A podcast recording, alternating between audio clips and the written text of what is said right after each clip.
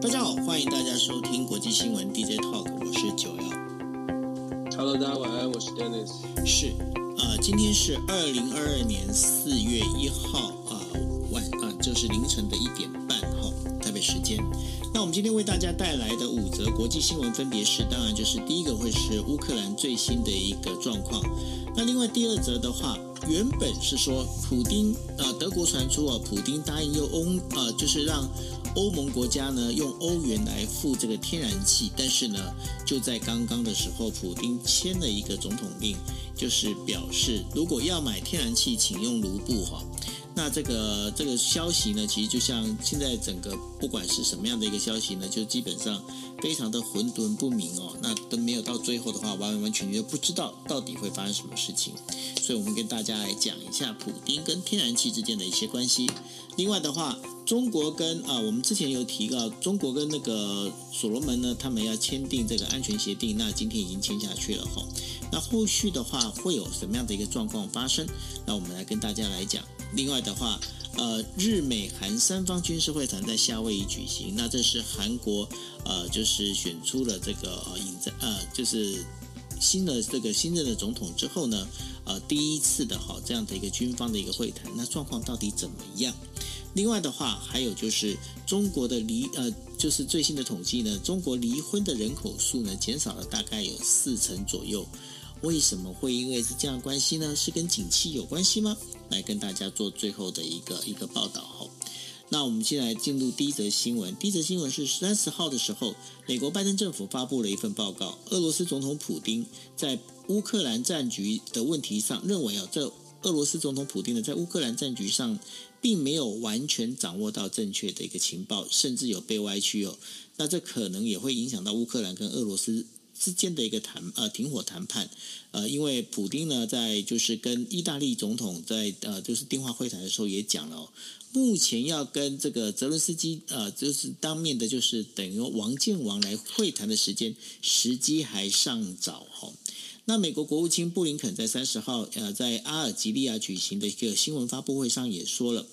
独裁的致命弱点之一就是没有人敢向当权者说出真相，而现在俄罗斯就已经出现这样的一个状况，普丁没有办法正确的获得一个真正呃这些原因的最主要的理由呢，是因为呢他身边的这一些人呢没有人敢当乌鸦，这也造成了普丁跟军队之间出现了很大的一个裂痕。大多数被派到乌克兰前线的俄罗斯士兵呢，几乎都是应征入伍的年轻人。有些人甚至以为呢，这是一场演习。而且呢，俄罗斯军队内部的指挥系统似乎也出现混乱。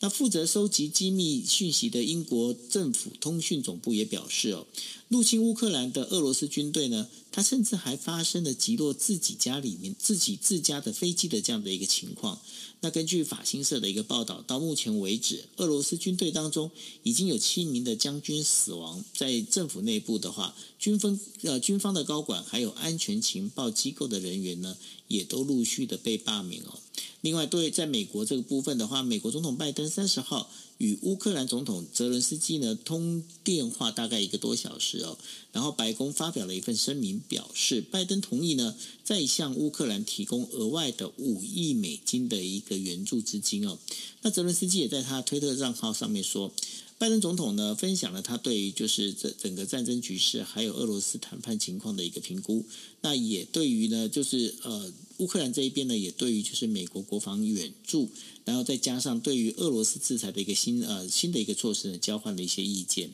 但是现在整个看起来，感觉上呃，普丁跟泽伦斯基的这个相互之间的情报，好像这个整个差距拉的还蛮大的耶。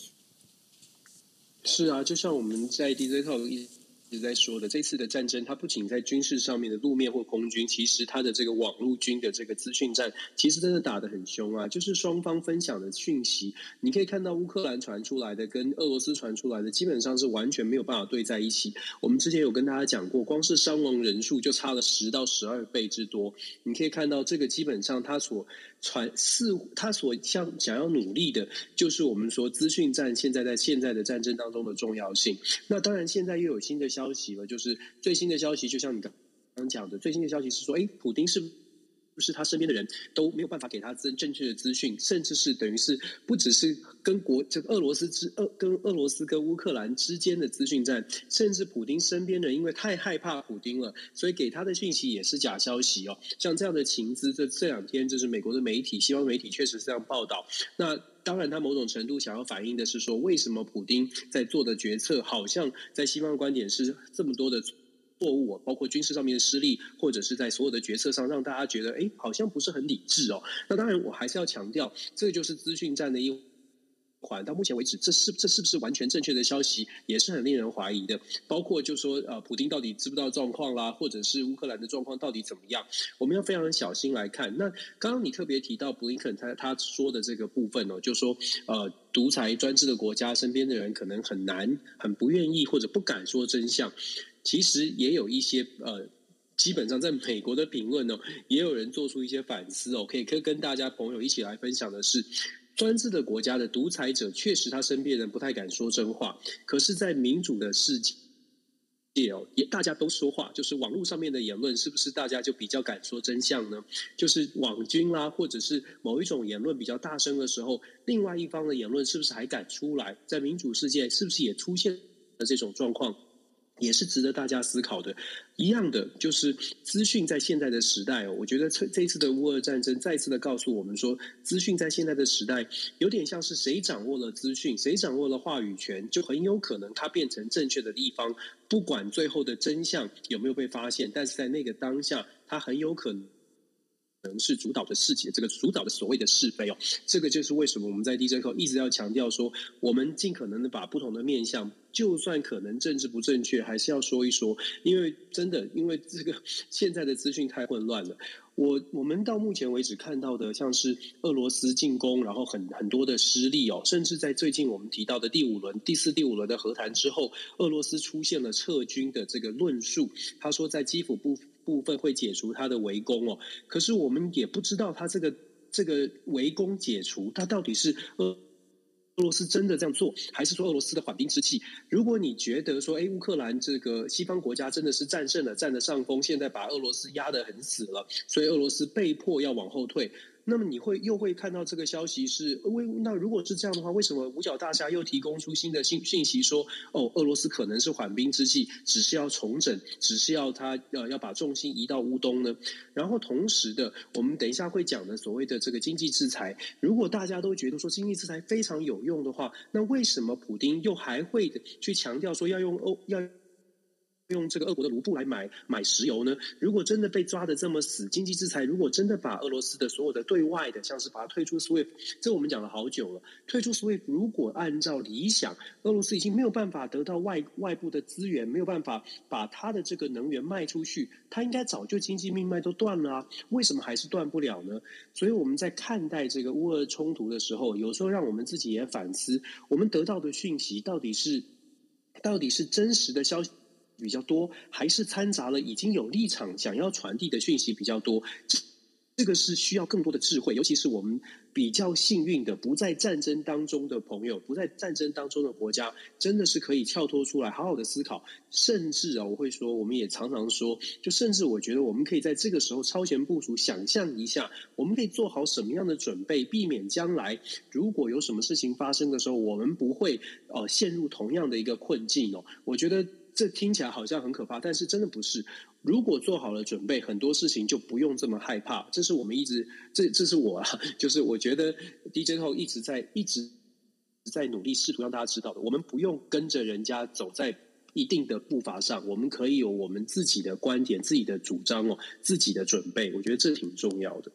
是哦，那这个当中的话，其实可以有几个东西也可以跟大家来做分享了。第一件事情就是。俄罗斯本身这个国家呢，在过去一直都非常重视所谓的一个情报战。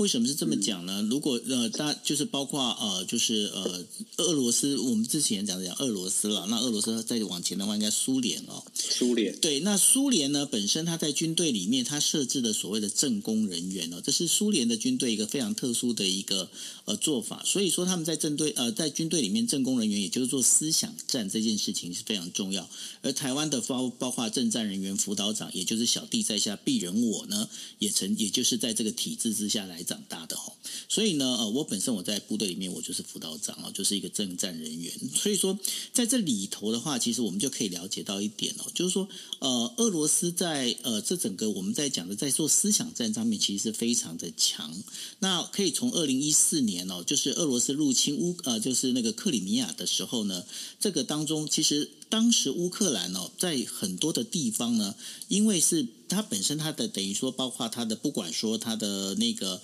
呃网络啊那些相关的东西呢，其实是被俄罗斯呢整个控制住哦。所以呢，大家可以发现一件事情：当年二零一四年俄罗斯入侵乌呃就是克里米亚的时候，其实没有引起太大的一个骚动。而这一次的话，我呃就是有。部分的一个分析师，他们是这样的一个分析哦，就认为就是说，呃，因为克里米亚这一次事情呢，也造成了乌克兰国内呢，对于这整个就是在如果万一俄罗斯入侵的时候该怎么做这件事情，他们下了非常多的功夫，也就是他现在可以看到的一点哦，也就呃，在乌克兰国内，他们就即便。即便是被俄罗斯这样的无情的炮火、飞弹这样的一个猛轰猛击的时候，他们确保了两大资源，这是过去战争里面从来没有提到的。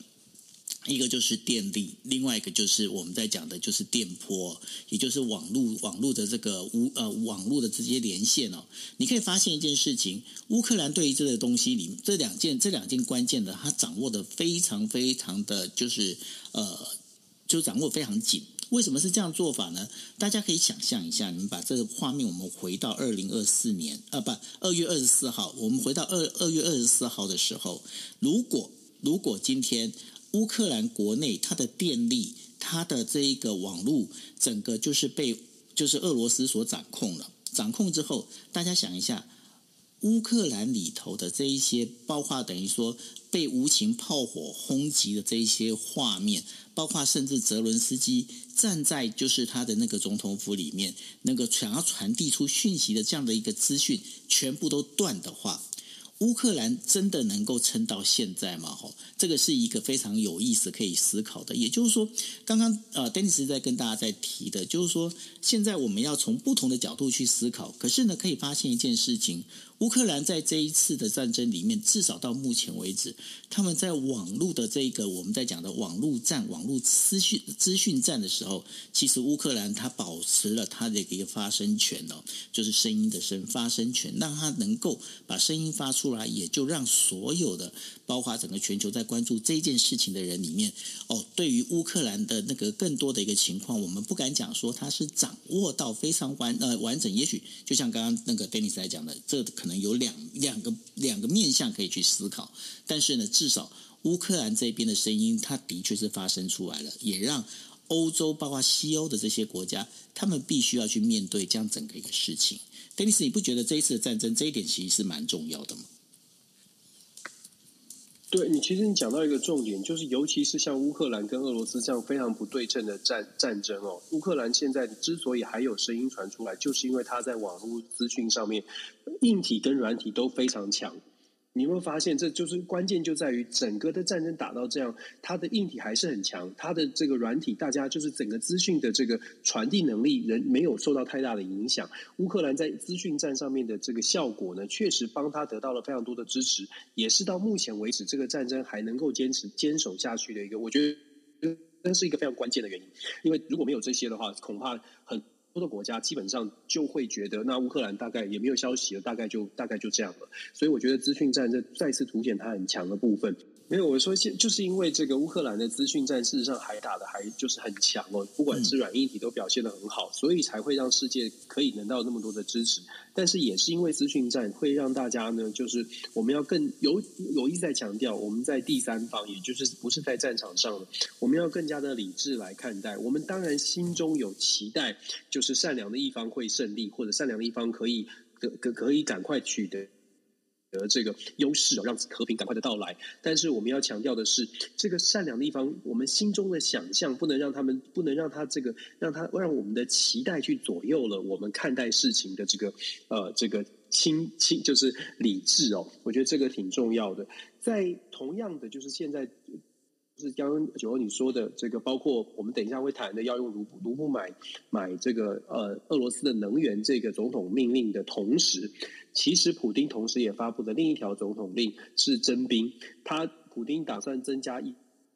一呃十三万四千名的这个部队哦，那这是什么意思？我觉得这个也是非常值得呃值得思考或者令人万味的。如果真的如同我们想象的，俄罗斯在军队上面这么的失利，他是。那当然，也就是因为损失很惨重，那大家会想说，那是不是代表俄罗斯就会往后退？可是从普丁要再再增兵一一十三万四千人来看，好像普丁没有打算要往后退，这个就是我们要担心的。我们期待的事情会不会影响我们的判断？我们是不是能够不要让我们的期待影响我们的判断？要更加的小心。如果普丁增兵是为了要再次的助再再次的这个增加攻击。那么我觉得，那乌克兰人民当然会受到更多的这个挑战跟打击哦。其实联合国今天也发出了新的警告，认为说，呃，在和平谈判真的可以尘埃落定之前，恐怕乌克兰跟俄罗斯之间的冲突没有这么快的可以落幕。从普丁的征兵，从普丁现在这么强势。可以某种程度反映出来，俄罗斯现在还没有走到我们大家很多人很期待的，他已经弹尽援绝，或者他已经穷途末路，或者甚至觉得他已经糟糕了，好像还没有到那个程度，所以我们可可能真的要特别小心来看待。不过你刚刚提到征兵这件事情啊，就是呃，我之前我跟呃我。以前在国防呃，在跑国呃国防线的这个记者，现在在国防部里面哦，就是我也跟他聊到，就是台湾的这个征兵这件事情哦，征兵募兵这样的一个事情哦。然后其实你提到现在，他现在俄罗斯他现在要征兵哦，因为过去我们经常来讲讲说，哎，那这个因为我们都知道嘛，就是在台湾的话，呃，国民当兵是一个应尽的义务哈，这是被写在宪法里头的。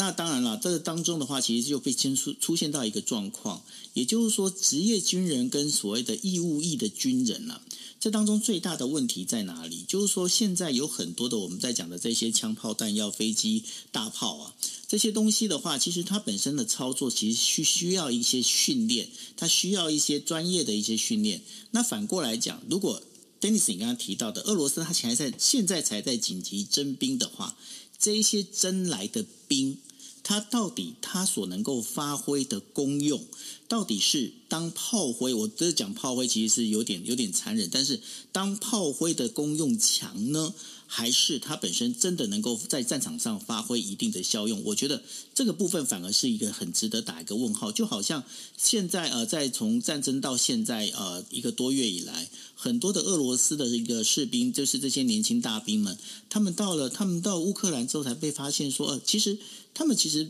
很生嫩的。那然后那么生嫩的一个状况之下，能不能去操作现在更经济、精更更精密的这些武器？我我倒是觉得，我最对这一点我有一点怀疑耶。是啊，这是这确实是一个很大的问题啊。但是我们要还是要强调，就是说，因为乌克兰跟俄罗斯打的是不对称的战争，就是数量上面是不对称的。也就是说，乌克兰同样的，乌克兰可以呃军队是可以比较精锐，没有错。但是数量上面，乌克兰的这个精锐的部队，呃，可能它的人数上，毕竟人口的差距也非常的大，这就是我们担心的。俄罗斯可以是。嗯，训练不精良的部队，可是他的人数是非常多的，这就一样要讲的很残忍。像九欧你刚刚讲的很残忍，就是说好像好像送去当炮灰哦。我们就想象一下，就是也看过战争或者电动玩具里面的场面哦。你那个这个 zombie 很多的时候，你也会打得累，你也会你也会出现这个人海战术。为什么会说叫人海战术？它也一定的，它有一定的效果。这是我们如果说普丁他很残忍，他不管。不管这些增来的十十几万的新的年轻人的这个生死哦，我们假设这样好了，假设是这样，它会不会造成乌克兰战场上面的一些冲击，甚至造成乌克兰的是呃部队更大的压力？我觉得普丁现在如果真的打算要投入这么大量的军队，真的要投到乌克兰，虽然还没有消息，可是真的真的这些兵打算要怎么运用？他的这个心理上面的这个层次，或者是在战术战略上将来要怎么运用？我觉得都会是让乌克兰要重新要要再次做一个准备哦。就是呃，如果真的十几万再再压境的话，那他当然乌克兰就要需要更多的，譬如说军事的军事武器的援助，然后乌克兰可能在。防守啦，或者是军事的部署上面，也要非常的小心哦。我觉得，呃，还是一样的。为什么我们看这个征兵？我觉得九欧你说的没错，我们真的就是面对征兵，台湾面对征兵的问题，台湾的台湾的征兵问题是。真的真的是真的是不够不够人了，是我们我们是我们不只是训练问题，我们人也不不足，所以台湾其实长期以来都真的是需要反思这个征兵的问题。那乌克兰现在面对的是本来就不对称的情况，然后现在对方又增加了，又传出消息说又要增加十。三万的大军，这个对乌克兰来说，它就会是一种压力哦。它可能是不精良的部队，它可能是训练训练不好的部队，可能是相对比较容易击溃的部队。但是要击溃，就是这怎么举例呢？就像是九二，如果我们上擂拳击擂台打拳，最最最，就算对方是很弱的，可是你也得花几拳才能把它。处理掉嘛？那你每花几拳处理掉，你就消耗你一点的体力啊。那你的你光是消耗体力，你有时候你一个人打一百个，就算对方这一百个都很弱，也很累啊。我这样举例不知道是，我跟你讲，我跟你讲道理，但是它真的是一个很累的事情，非常非常凑巧，你知道吗？今天我在听呃，就是日本的这个有一个政论节目，他们在讨论的时候，他跟你一样在举擂台的例子，但是他举的擂台不一样。他说哈，他说现在的这个乌克兰跟俄罗斯的战争啊，就好像拳击擂台上，但是拳击擂台上哦，不是只有一组，不是不是只有乌克兰跟俄罗斯在打。就是包括旁边哦，一群人其实都在旁边了。就包括你看哦，像 Elon Musk，他现在是在帮乌克兰，乌克兰在打就是所谓的网络战，他给他提供星链啊这些相关的东西，还有包括了这怎么样，就是。呃，俄罗斯的这一些呃，我们在讲的就是骇客哦，还有就是包括了，就是我们在讲就是其他国家的这个匿名者，匿名者他们开始，他们等于说又一直在骇进那个呃，就是日俄罗斯的这些官方网站啊，去让他们整个 crash down 掉哈。就所以其实刚才就听到我讲说，嗯，的确啊，这这个擂台上只是说现在擂台上到底打仗的这打架的人到底有多少人呢？其实现在目前其实没有人知道。这是蛮有意思的一个，刚好很巧，因为你刚才提到这个在擂台上打打的这件事情，那刚好今天也听到类似的一个说法。好，那我们进到我们的第二则新闻了。那第二则新闻要跟大家聊的就是说，德国总理舒舒兹呃舒尔茨呢，他在三十号的时候跟俄罗斯总统普丁呃就是通了电话哈，讨论如何要来支呃用什么方式来支付这个天然气。那他那时候就是呃，德国政府那边的讯息是说，呃，现在呢，就是普丁是同意有用欧元来做支付。不过呢，呃，就是就在他讲完这些事情之后，就在刚刚哦，那普丁呢，就最新的消息是说，普京已经签署了这个总统令啊，要求购买俄罗斯天然气呢，必须要用卢布来做支付。而且而且他还说了，今天如果哈，如果不这些。包括这个美国、欧洲啊，以及日本这些不友好的国家啊，如果不用卢布支付的话，他就会把这个合约停止掉。那当然，如果这些国家要用卢布支付的话，他也要求俄罗斯银行呢，帮这些国家呢，在就是自己这这边的话开一个结算账号哦。那德国大部分的一个天然气依赖俄罗斯哦，那所以受到这个金融制裁的俄罗斯呢，就呼吁用卢布来支付这天然气进行报复。那当然，这是这现在目前为止呢，就是 G7 呢，大同声的拒绝在二十八号的时候，他说我绝对不要用卢布来支付哦。那接下来会怎么样去演变呢？其实是不知道。另外的话，呃，就是石油输出国组织 OPEC。那还有俄罗斯叫做 OPEC Plus 哈，在三十一号的时候，他们决议哦，叫做维持原油产量的，就是还是维持原来的一个步呃，等于说增产的一个步伐在走哦。他们并不同意配合欧美哦，把这个等于说增产量提高。那然后呢，美国呢，就是在就是就在刚刚哦，也就释出了他美国这边的一个原油出来哦。那用这样的一个方式，其实现在整个原油价格开始在往上飙涨哦。那这样的一个状况里头，这也会造成，就是如果是做经济制裁的话，其实不是只有俄罗斯会受到制裁，包括全球的这个需要用这个呃，等于说天然气跟石油的部分，一样会受到很严重的冲击。Dennis，这样的一个做法，你觉得接下来，因为已经有很多的，包括美国跟日本的企业都在评估说看不看好今年的一个经济成长，认为今年的经济成长其实是会衰退的。我觉得衰退是很正常的，因为整个全球的不只是能源，我们谈的光是这两个国家的冲突，能源跟粮食都受到冲击了。那更不用说其他相关的产业，还有很多的能源还不只是石油、天然气而已，还有很多的产业。那我们知道，石油、天然气它就会影影连带的影响很多其他的国家，它的发电、它的这个其他的产业的生产都会出。出现一些状况，所以今年的整个的呃景气哦，就是整个的生产率、生产力量，呃，即便是来到了所谓的后疫情时代，可是恐怕又受到这种冲击，又没有办法真的有一个蓬勃的、蓬勃的这个后疫情时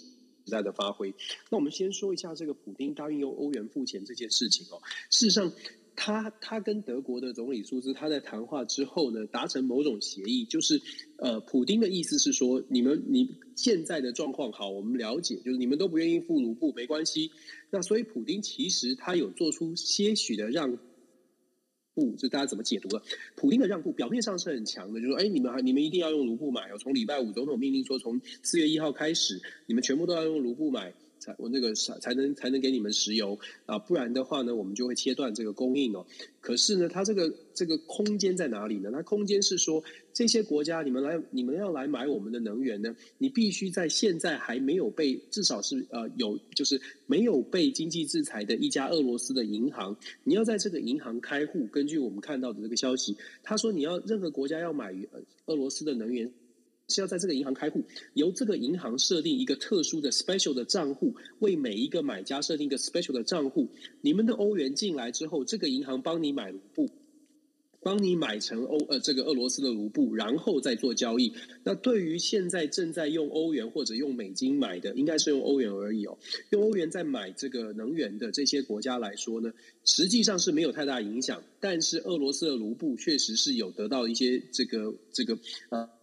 推力哦，因为透过这种转折，卢布的需求还是卢布的底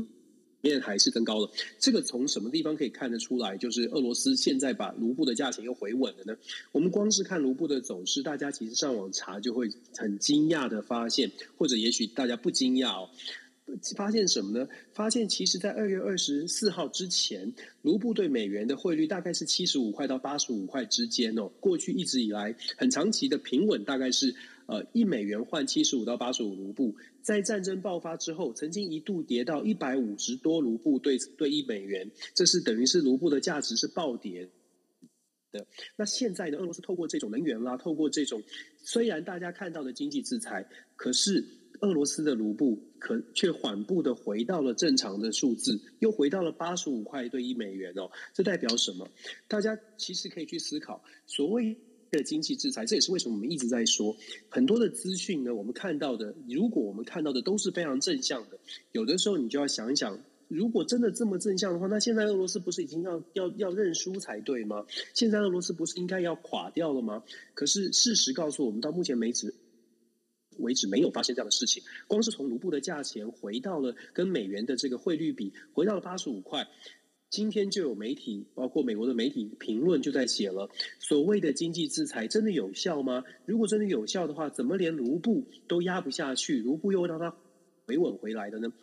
是不是代表俄罗斯的银行的货币政策生效了？是不是代表其实经济制裁没有办法完全的把俄罗斯的这个经济命脉，也就是能源的这个输出口完全的抑制住哦？这个问题其实大家知道答案，因为到目前为止确确。确实是没有办法把它的这个能源出口完全的停止掉。到目前呢，欧洲国家提出的各种方案，以及找所谓的替代能源，都还在找寻当中。而且我们在 DJ 套讲了好久好久，都在讲一件事情。从一开始我们就在说，这绝对是一个能源战哦。最后就是一个能源战，大家会去抢能源，因为俄罗斯就是占的，就是它就是这个客观事实，你没有办法抹灭的，就是它的身高体重就在那里，它就是占了全球百分之十到百分之十五的能源的供应。然后其他的欧洲国家就是在目前为止你再怎么去凑七拼八凑这个替代能源，你就是没有办法补足它这个部分。所以我们这个礼拜才在跟大家分享的，德国为什么这么在乎，而且德国这么这么积极的想要跟俄罗斯达成某种的协议，甚至德国在为了要符合西方国家的要求，说要截断对俄罗斯能源依赖的时候，他们提出的计划其实都是有一些呃有一些空间的，就是设到二零二四年之后啊。这些空间，它反映的，再再强调的，就是到目前为止，其实还真的没有办法，呃，有有效的说，我们马上跟俄罗斯切断，然后我们马上可以把俄罗斯踢出国际的金融金融市场。从这种从这个角度来看，我们就会知道，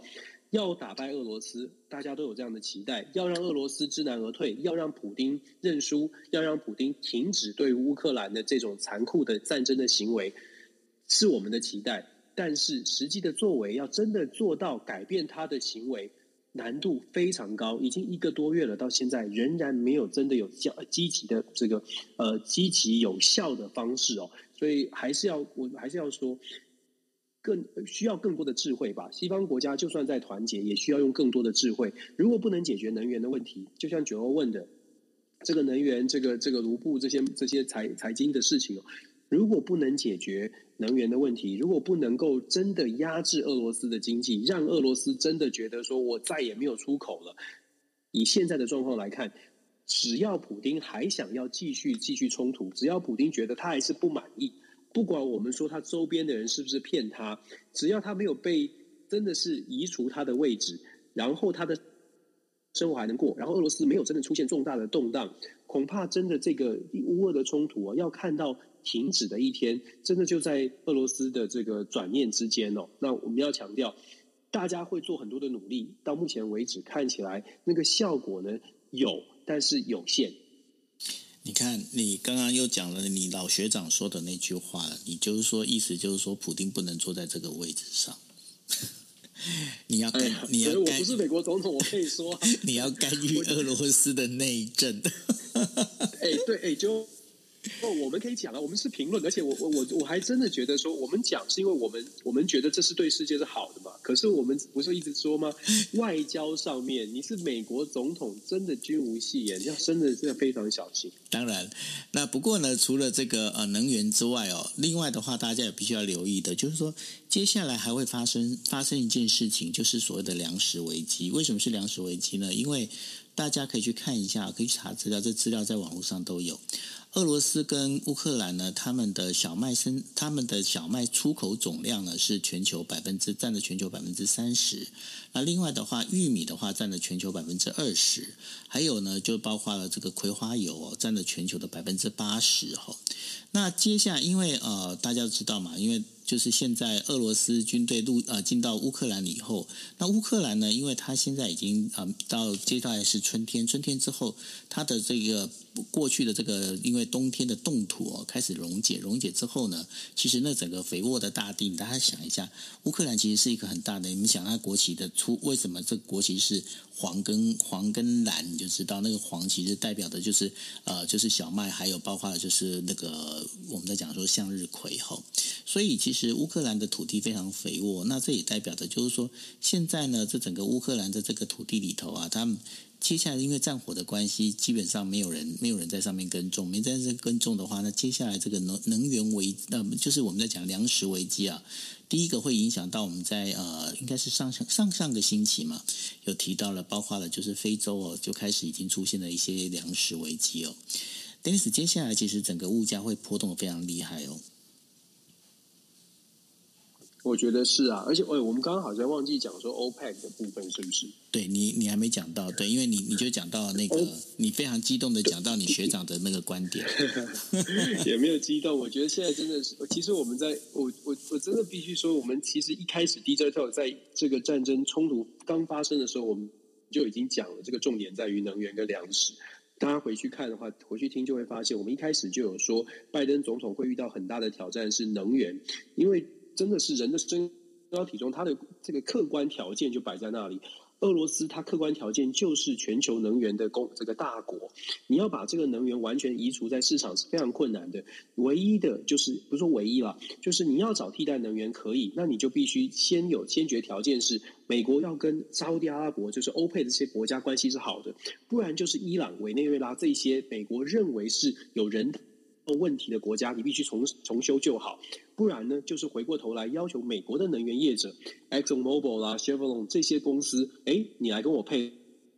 合。可是我们之前也说过，这些这些所有想象得到的替代方案呢，基本上跟美国的关系都并不好。昨天我们想到一个另外一个可能的国家叫做加拿大，但是我们也说了，加拿大有这个条件，但是它有劳力短缺的问题哦。换句话说，为什么九欧也在讲，我们就在讲说。接下来这一年，或者甚至更长的时间，全球的物价、全球的能源，它的供应整个供需会是一个非常浮动的一个状态哦。这个不是从经济的角度，这是从光是从政治的角度做出的一个政治的判断，可以看得出来，很难是稳定的。为什么我特别讲到政治的判断？因为欧佩国家沙乌地阿拉伯这呃这两天有就我们知道中东在开会。沙乌地阿拉伯针对欧佩国家今天做出的一个新的消息、新的决定，决定什么呢？他们不打算要大量的提提高他们的这个石油的产出，他们有按照自己的步伐来增产哦，然后不打算要配合西方国家的呼吁。为什么不打算这么做呢？他们说，欧佩国家沙乌地阿拉伯说呢，如果我们快速的增产，只会造成能源的价格更糟糕，甚至有可能继续就。往上冲，因为能源增，他们他们觉得说，石油如果增产了，谁能够保证进到市场之市市场的时候，在现在这种状况之下，不会有人奇货可居，不会有人这个等于是中间商、中介商在在囤着，然后然后再等到这个价格更好的时候再来卖油哦。所以他们认为说产油，当然这是他们的说法，不管我们相信还不相信，但是他们做用这个理由呢，作为他们不愿意跟西方国家走在一起的一个一个借一个一个原因吧。那我们就要说啦，为什么呢？我我必须说，就是呃政治关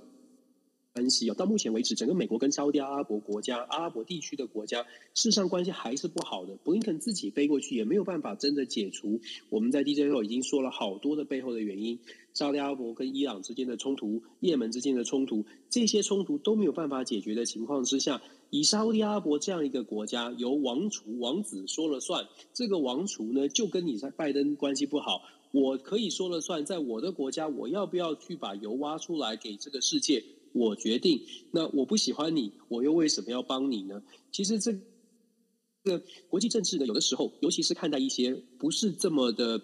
民主的国家哦，这些中东的国家，它的一些政治决定，很很大一部分是取决于，就是呃。非常小的寡头的集团，他们的政治个人的政治偏好，那偏偏又很清楚的，他们跟现在的拜登政政府并没有很好的关系。我们之前也说过了，他们跟川普的关系很好，所以当时川普希望由这个欧佩国家增产的时候，就算明知道油价会跌，明知道对于自己的国家会损失一些，这个沙乌地阿拉伯的王储还是说，那来吧，我们我们增产吧。可是现在呢，坚决的不增产哦，所以他还是政治的决定。不管我们相不相信他表面上的这些所谓的物价的、油价的理由，大部分的原因、主要的原因还是政治的决定哦。这也是我们说到目前为止看起来国际的能源价格恐怕没有办法这么的平稳，是因为除了真的供需之外，还有政治的不和，或者是政治的互相的没有信任牵涉在其中。所以我觉得，真的就像九欧你九欧你所说的，我觉得能源的价格呢，恐怕还会非常的浮。而且不是非常理想的状态。那能源它影响的就是物价，然后粮食整个的状态也不是很好，所以我们要特别特别的小心了。就是现现在虽然进入到后疫情时代，但是经济上面恐怕还要大家在共体时间一阵子。你要要叫大家共体时间，好。我我也只能想到共体时艰，不然该怎么说？我觉得台湾相对来说是好一些。我我真的觉得，你如果看现在，尤其是中东地区的一些新闻哦，像是埃及啊，像是非洲国家，我们在 DJ Talk 有提，他们都已经真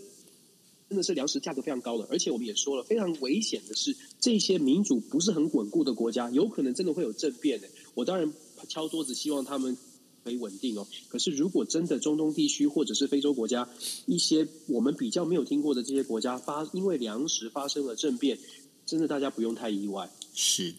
好，那我们进入第三则新闻。第三则新闻呢，是中国外交部在三十一号的时候宣布哦，呃，已经确定跟南太平洋的岛国所罗门群岛呢签订了所谓的双边安全协定的这样的一个基本架构哦。那中国外交部的那个发言人汪文斌呢，在新闻发布会上也强调，这样的一个做法是有助于地区和平稳定。但是呢，这也引起了哈，就在所罗门群岛附近的这个奥地利、澳澳大利亚，澳大利亚呢，对于这个整个中国在有可能在这边建立军事基地哦，提高了一个警戒。大家也知道，就是澳大利亚呢，澳洲哦，他们现在其实最近跟中国的关系其实一直都呃非常的紧张哦。所以接下来所罗门群岛它在签署这样的一个呃，就是我们在讲这个一个协定之后啊，包括了就是中国的就是军舰，包括中国的一个兵力，它都能够就是暂时去利用这个所罗门群岛的相关的这一些设施哦。跟你使得接下来的话，会不会造成就是我们在讲的这整个南太平洋这个部分，其实它的整个一个不稳定性会再增高呢？我觉得会啊，但是我不会。我之前其实我们有分享过，我觉得所罗门群岛这个协议哦，呃，其实它的象征性的这个怎么说呢？呃，我觉得北京当局想签下这个协议，它的象征性的意义比实际的功能来的大一些。象征性的意义就是告诉澳洲说，我在你家后院，我这个这个是你家后院本来是你军事威军事保护范围的地方，诶，我在这里插旗了，我在这里跟他建立了很好的关系，而且本来所罗门群岛跟整个太平洋地区澳洲称霸的一个状况呢，我把手伸进去，我告诉你说，我们这些国家本来你应该是你的小弟，不敢说啊，我们这样讲有点不客不太客气，但。至至少本来跟你非常友好的国家，现在他们跟我的关系也很好，这是一个象征性的意义。因为你如果仔细去看说，说首首先很客观的，一样是客观的条件。所罗门群岛它其实面积很小，然后它的真的是真实能够给予的所谓的军军事上面的呃。帮助也是非常少的。如果真的要在所罗门群岛要真的变成一个军事上面的重要的据点，你首先要先把一些军事设施给建起来哦。那目前看起来，这个条这个合合作的协议里面，并没有说，哎，中国可以在所罗门群岛像建一个苏比克湾这种海军基地，没有这样的条款。它只是说，在所罗门群岛，中国将来呢可以帮助，如果所罗门群岛的政局发生不稳的时候。中国的警察啦，可以帮助平定内部的这个治安的治安的危机。然后中国可以，如果有海军需要运补、需要补给的话，所罗门是愿意提供他这个这个军事上面的援助或者是补给的工作。那我还是要强调，因为它不是说哎让中国可以建一个这个军事的基地。所以我们看到这个消息，它真的是政治上的这个威吓意涵，比实际上的效果是来得大很多。那当然了，这个这会不会只是只是第一步？美国有一些情报，或者美国有些论述呢，是说，哎，所罗门群岛现在签的这个只是第一步，但没有说要帮中国盖海军基地，或者中国没有要驻军在这里。可是或许从这一步之后，就会慢慢的拉近跟所罗门群岛的关系。当然，这不可能，不可不可以完全的否定这种可能性哦。如果有这种可能发生的时候，那下一步就会除了这个条约之后，我们会看到中国真的会在所罗门有更多的投资，在所罗门有更多的这个。军事的这个安军军事人员的进驻或者军事人员的这个交流，如果慢慢演变成所罗门群岛真的变成说中国在呃南太平洋或者在太平洋真的变成一个军事基地的话，觉得这个出手介入的就不只是澳洲会跳脚了，这美国是绝对不会让它发生的，因为所罗门群岛如果真的变成了中国的海上基地，它就远远超过了第一岛链的这个。这个保护范防这个防卫范围呢。我们一直说台湾很重要，很重要，很重要，就是因为台湾在第一岛链内哦。如果所罗门群岛可以变成中国的海军基地，你可以想象，那不只是突破第一岛链，都不知道到第第几岛链去了。这个距离美国的太平洋的舰队已经来到了，甚至是飞弹发射的范射程范围内。这个是美国，我相信绝对不会允许的，也绝对是对美国来说是一个很大很大的威胁。这也是为什么我说中国在这一次的安排上面，他比较想要对话的或者是威吓的对象是澳洲，是要告诉澳洲是说，呃，你跟我们的关系造成造成我现在在你的后院要来插旗哦，希望澳洲可以做一些调整。那当然，澳洲可以选择强势的回应，或者是澳洲选择跟中国进行某种程度的谈判哦，这是一个动作，就是外交上面的一个动作，政治的动作。接下来呢，要。怎么样把这个这个动作到底会往前面推，变成更更真实的军事的部署，还是往后就说哦，算了，这就是一个公安团体，就所罗门的这个治安的状况不是很好，只是一个外力来帮忙的，就是慢慢的变成一个呃，可能就就就只是象征性，甚至是没有再来派什么派什么交流，就要看接下来的中澳关系。我觉得这个条约跟未来的中澳关系比较比较有联动性。那我们要知道的是，澳洲其实今年五月份就要大选了，所以其实这个话题哦，跟中国的议题在澳洲今年五月的选举，恐怕也会是一个非常热的这个焦点话题，甚至是决定澳洲的未来走向、未来外交政策走向的一个重要的议题。选举当中会有会有一些因素的，会有一些影响哦。是，所以呢，这个五月的澳洲选举呢，我们到时候国际新闻 DJ Talk 也会大家为大家来做关注哦。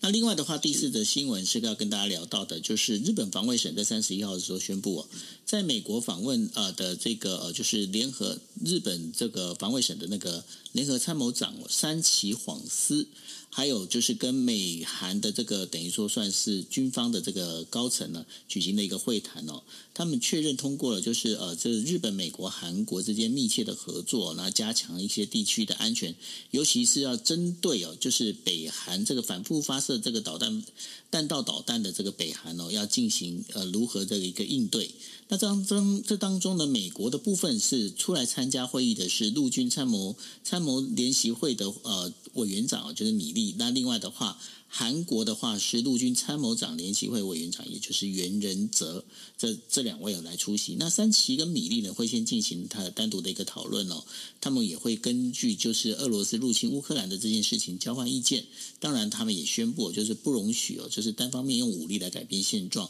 同意进一步的加强美日之间的这个呃威慑还有应对的一个能力。对于这整个一个状况里头，看起来因为过去的美国、日本、韩国其实一直都有在进行所谓的军方的这样的一个会谈哦，但是这一次的状况好像跟过去就是在文在寅在的时候，呃，文在寅在位的时候，相对的这个三方的这个谈判呃，这个会谈的状况似乎比较和缓一些，然后也比较能够就事论事。Dennis，你觉得这接下来的话，对于我们在讲的就是东亚安全里头的话，它会有些加分吗？你是说三方的军事合作吗？对，现在这是一个热，这是一个这个非常值得关注的话题哦。就是说，其实美国跟日本一直都希望韩国可以加入三方的军事的合作。这个军事合作包括了军事演习，甚至未来的军事同盟。这个是美日一直期待的，这也是某种程度美日一直期待尹尹锡悦上任上任之后会做出的改变。因为在文在寅的任内哦，即便到现现在二月份也讲，三月份也讲，透过电话，透过各种的会议，每一次会谈，基本上美国、日本都希望韩国，尤其是美国，希望日本跟韩国。如果大家记得的话，我们就说，美国一直希望日本跟韩国可以牵起手来，因为对于美国来说，整个印太战略里面，如果日本跟韩国能够牵起手，那么对于中国围堵中国这件事情就会变成了左右手双拳可以合击哦。可是韩国一直抱持的立场是站在希望站在美中之间比较中间的，它可以亲美一点，但是。他不要完全的亲美，原因一样的就是经济利益哦。一直以来都是呃，因为韩国跟中国的关系、地理位置，还还有它的整个贸易的额贸易的额度哦，事实上让韩国没有办法真的完全的很强硬的对抗对付中对抗中国。那过去的例子是这样，现在也是这样。文在寅的政府呢，一直坚持不要加入美国跟日本的军这个所谓的军事同盟。那现在美国日本的军事同盟还是不断的在期待有韩国的加入。那我们就说了，关键就在现在的尹锡悦政府上台之后，即将上台了，即将上台。上台之后呢，在过去美日的这个论述说，诶，我们三国来形成军事同盟，我们是可以确保东南东东亚地区的安全。尹锡悦的团队买不买单？现在看起来哦，这个为什么美日会有高度的期待？原因就在于尹锡悦的团队当中过都是比较多，尤其在外交政策上面比较多，在过去是站在稍微比较抗中的一个呃阵营或者是抗中的论述，所以现在美日对于他们有所谓有对韩国的新政府，其实期待是比过去的文在寅还要更高的。那挑战在哪里呢？挑战就在于韩国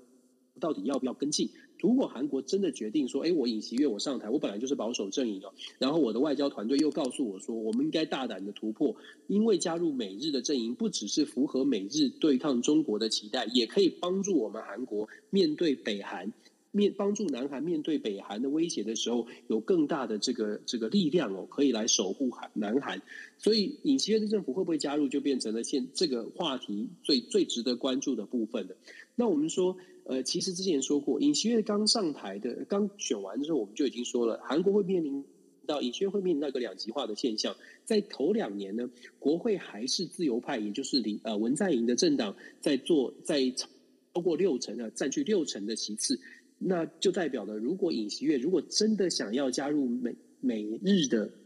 这个三国军事同盟，他在国会当中就会有很大的阻力。不是说他推不成，是他会有很大的阻力。在国会里面有这么大的阻力，会不会造成他没有办法真的是呃大胆的去加入美日韩的三国同盟？呃，因为还要他还是要考量到这个他自己。政党里面保守派阵营里面会不会丢掉很多的选票啊？如果贸然贸然行事的话，所以我觉得美日韩三国同盟哦，是对于尹锡悦上任之后一个很大的考验。那如果他加入的话，基本上我们可以预期的是，南韩呢会面临到很大来自中国的反弹，也会面临到韩国内部，尤其是保守派对上自由派。在这个议题上，恐怕也会有很大的分裂，因为文在寅的阵营到目前为止是死守着不加入三国同盟。我们可以跟你好，但是我们没有办法签下同盟哦。那当然跟文在寅自己过去的这三步政策，跟中国之间的三步政策是有关系的。是不是因为三步把文在寅给卡死在这里？我们。接下来看尹锡悦政府是不是上台之后马上接棒就签下了美日韩三国同盟，就可以看出我这个这个呃差距差距在哪里。那我自己会觉，我个人的判断是，我觉得尹锡悦在这件事情上可能会稍微的保守一些哦。虽然他很想，可是我相信韩国内部的拉力还是蛮强的。不过哈，那个虽然说你会认为尹锡悦会保守一些，但是我从那个照片，他们刚他们这一次这则新闻里面，他们发布个公开的那个等于说官方的照片里头啊，我倒是看到一个非常特别的一个现象，就是说在呃，其实这个美日韩三呃三方的这个军方在夏威夷会谈，在文在寅的时候其实就在了哈。那我不晓得说，Dennis 你就可以去调那照片来看。他们每次在会谈的时候，这个三个就是穿军装的，这个三个等于说算是军方首领哦。他们在这文在寅的时候，其实三个人，日本一定在左边，然后美国站中间，然后韩国是站右边。然后呢，在文在寅在位的时候，其实呢，他们这三个人呢都是这样子，你知道，直挺挺的站在那一边，这样子就是面无表情，然后就站着。但是呢，这今天这一次的这个新闻里面，这张照片我一直觉得，我越边看，我觉得边看越有趣的状况是，这个是米粒把手伸出来之后呢，然后右边的话是日本的这个那个叫什么名字？日本的那那呃日本的这个山崎晃司，然后呢左边是那个韩国的原人哲哦，他们也都把拳头伸出来，然后因为现在不能握握手嘛，所以说是拳头碰拳头这样的一个做法。我觉得那个照片其实可以，你可以看到的，就是有一些我们在讲的一些微表情。哎，我不晓得说你有没有观察到这一点。那我 就像我说的，我觉得尹锡悦的阵营。里面是想要的，因为尹锡悦的阵营是鹰派的，他的保守阵营里面一定包括军方的人士哦，会是想要就是美美日韩三国是要同盟的。我们要强调的是，他会在韩国的政局里面会遇到很大的很大的拉力哦。这个拉力是来自于当然是文在寅的阵营，我保守呃这个自由派的势力。然后呢，如果真的加入了所谓的美日韩的三国的军事演习也好，或者是更进一步的真的签了同盟，或者是萨德部署了，接下来在整个东北亚的。局势恐怕不会是变得比较的稳定，因为中国不会是不会是完全没有反应的，那就看大家怎么接招了。我只是说，这三国的同盟，它是一个符合保守派势力、符合鹰派期待的，只是它对于整个东亚、东东北亚的局势，到底是比较朝向安全稳定，还是比较还是真的说美日韩三国同盟之后就完全压制了北京，北京就会闭嘴，就是中国就就不说话了。我觉得这个后续就是我们尤其在台湾。台湾这么近，要特别观察的。是，不过北京要不要闭嘴哦？其实当中有一个非常重要的，就是现在习近平面临的一个非常大的一个挑战哦。虽然说，呃，中国这一次的定的今年的一个目标是在经济成长是百分之五点一五点五哦，但是呢，对于习近平来讲，习近平背后拖了三个很大的一个包袱哦。第一个当然就是呃，我们现在知道的，就是包括现在这是清零政策哦，就是新冠病毒清零政策，对于习近平来习近平来讲是非常的。非常沉重的一个负担哦。另外的话，还有包括了国际的一个通膨哦，相关的这些事情。那当然还有就是包括了中国的房地产哦。现在中国房地产其实是现在整个状况也是非常危险哈。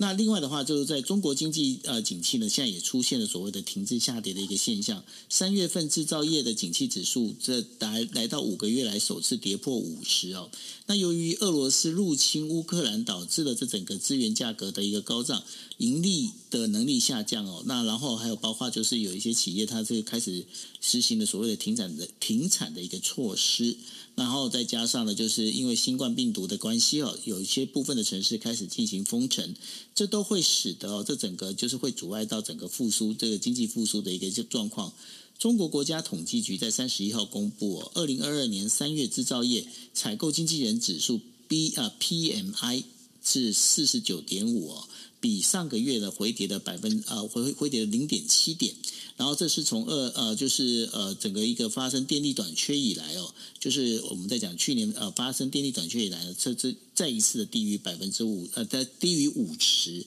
那然后这也是中国经济扩张跟减少的一个非常重要的一个分水岭哦。那也是因为这样经济的一个状况，使得呢。有人在评估，就是说中国离婚人数的大幅下降哦，也跟这其实是有关系的。因为根据中国民政部的统计，二零二一年呢有两两百一十三万对哦，他们这个等于说是呃在离婚的哦。那这离婚的一个状况，离婚的这个整个状况，就是因为呢是整个经济的一个问题哦，因为整个现在中国的一个经济景气呢开始有一件停滞的一个现象。那另外还有一个非常重要的一个原因呢，就是中国呢他们对于离婚哦。开始，他们呃，在呃，应该是在去年二零二一年的时候，呃，一月实行的有一个叫民法典哦。那那民法典里面呢，它设置了所谓的离婚冷静期，它防止冲动离婚。那也就是说，你今天你跟你要提出离婚的时候呢，你有三十天可以去撤回这个所谓的离婚申请。那这个在中国法律里面呢，就是民法典里面规定哦，就说你提出了这个离婚申请，在三十天内你没有再继续，没有再继续，就是你要走完这个离婚的程序的话，那就把它视为是撤回离婚的一个手续哦。那根据中国媒体的一个报道，二零二一年一月到十一月呢，就是在光是安徽省合肥市呢。总共收到三万多份的这个离婚申请，但是二零二一年真正完成离婚手续的只有一千六百呃一万六六千八百份的一个离婚了，也大概就是一半哦，一半是完成真正的离婚。那这些呢，这这些离为什么后来他们会三十天之后没有持续，还是坚持要做离婚？最主要的原因其实就是因为生活还有孩子所带来的一些焦虑哦。